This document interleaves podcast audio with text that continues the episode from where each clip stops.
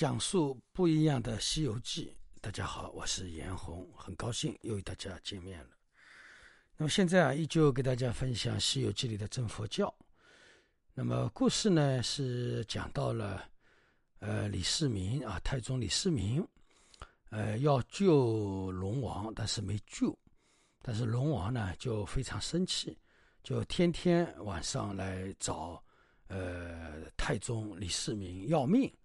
啊，一定非要拉着呃李世民到阎王那里去评评理，啊，明明呃你说救我的，但是你后来没有让魏征来，还是魏征来把我杀了，啊，所以呢，这个呃事情就弄得李世民心生不安，心生不安，然后呢又担心呃龙王来扎他，所以呢呃李世民就生了一场大病。那么当时的医官呢，觉得李世民就病入膏肓了，也马上也不行了，就没有救了。那么那个时候呢，呃，他有两个大将，有两个大将呢，他皇上老是怕鬼，晚上也经常叫鬼来了，鬼来了。那么我们是武将，要不我们去给呃皇上站岗？那么门口一站，那么。这些鬼应该是怕我们武将的，哎，那么两个老将啊，非常老的大臣，就是那个武将，他们就穿了盔甲，就站在了李世民的那个呃宫殿的门口数着。数了一段时间之后呢，那个鬼叫的声确实没有了。那么李世民想，哎呀，真的是武将可以呃，就是防鬼啊。那么。后来他一想，你们两个大臣年纪那么大了，每天站在那里给我守门也不好意思。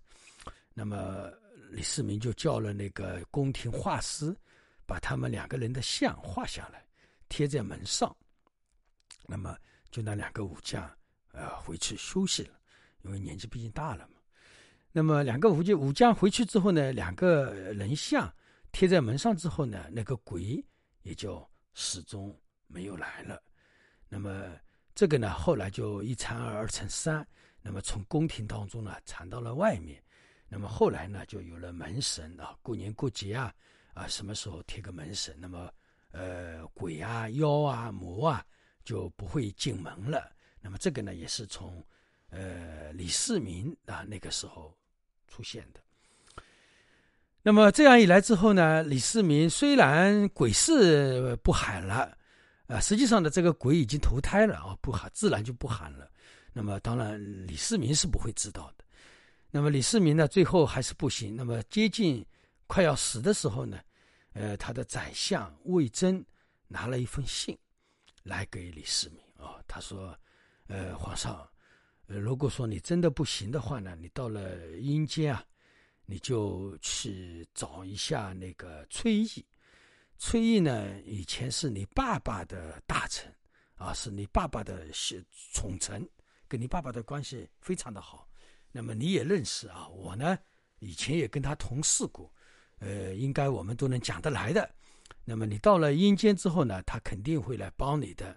你把这封信给他，啊，那么李世民呢就这样就死了。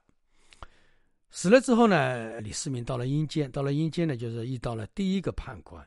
第一个配官呢，当真就是崔毅啊！崔毅接待，就是他是这个判官嘛。那么崔毅就看到了那份信，那份信呢，崔毅说啊，那我要到呃那个仓库里去看看，你的寿辰到底是多少？到底你的阳寿到了没有？然后那个崔毅呢，就到了到了那个呃仓库里，翻开了李世民的阳寿的那个本子啊，他们皇家那本本子，打开一看。哦，那个，呃，李世民的阳寿实际上是到了，是贞观一十三年。那么那一年呢，正好是贞观一十三年。那么崔一想啊，当初，呃，那个魏征跟我关系也不错啊，那个，呃，还有先王对我有培养之恩，对吧？那么现在唐朝呢，也正需要李世民。那个时候李世民死了，对整个大唐是有害的。那么。不如我来做个假吧，啊，那么他就在那个生死簿上做了一个假，那么他呢也写了孙悟空一样啊，那么他就写成了，呃，那个呃李世民的阳寿呢，贞观三十三年。那这样一来的话呢，呃，李世民的阳寿就等于增加了二十年啊，足足二十年。那么这样之后呢，崔毅就把那个呃李世民就押到阎王爷那里。那么阎王爷拿着拿拿开那个打开那个生死簿，一看，哎，他说奇怪了，你的阳寿是贞观三十三年，你现在来干嘛？真的是你没事找找事啊，不好好。呃，在家里当皇帝啊，回到我这里来凑热闹啊！快回去回去，好好的把你那个官做好啊！然后呢，那个叫那个崔毅，你好好送送他啊，一路送好他。然后崔毅很高兴啊，他的心意达成了，他的愿望达成了。那么他就送李世民回去。送李世民回去的路上，他交代李世民啊，那个龙王呢已经。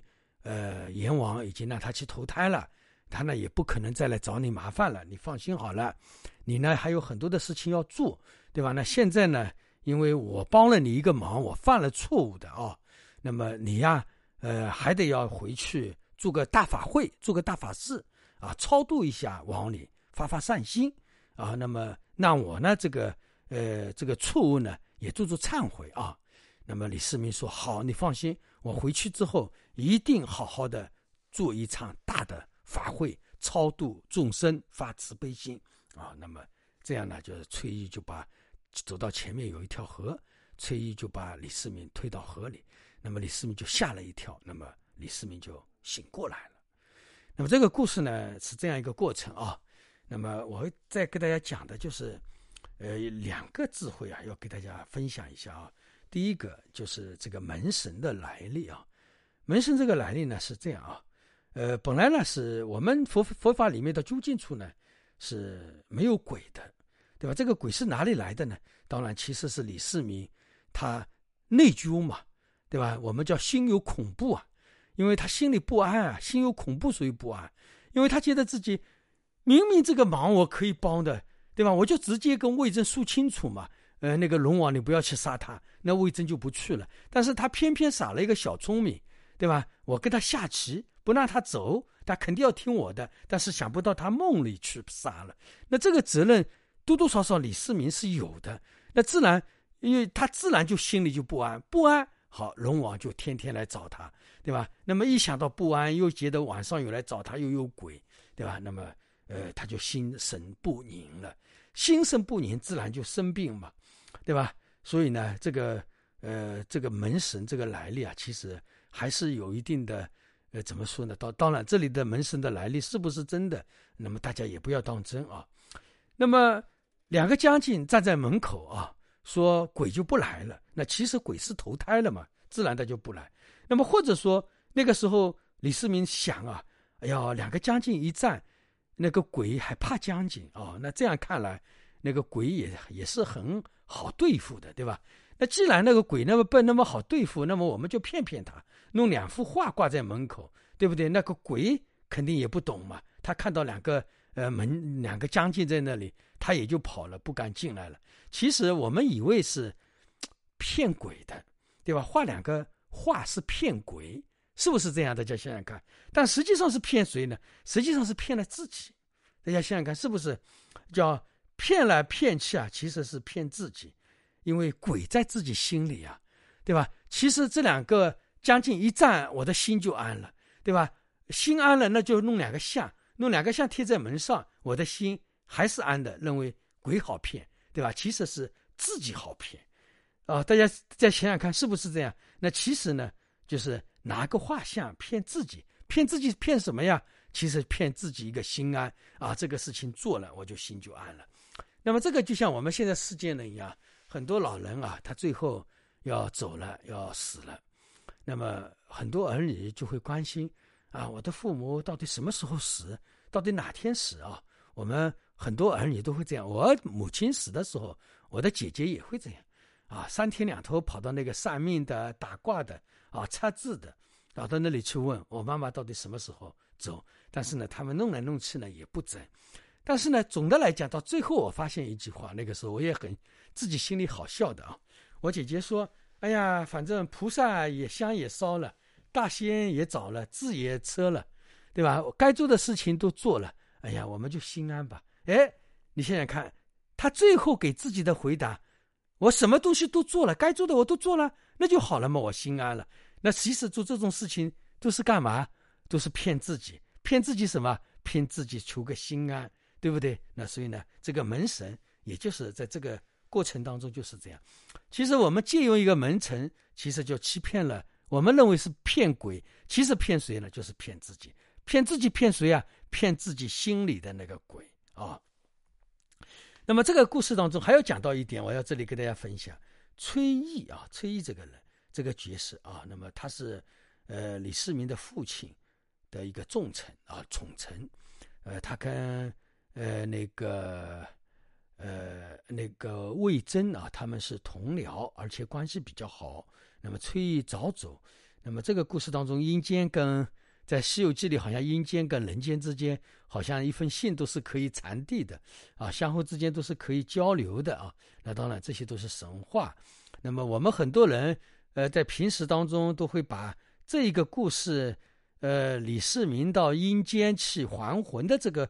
这一个故事啊，当从真故事来讲，所以呢，我们很多世间人也是很可笑的，因为这个故事明明是呃那个吴承恩老先生赞助的嘛，他编出来的，但是呢，我们很多人听多了就以为这个《西游记》啊就是真的了。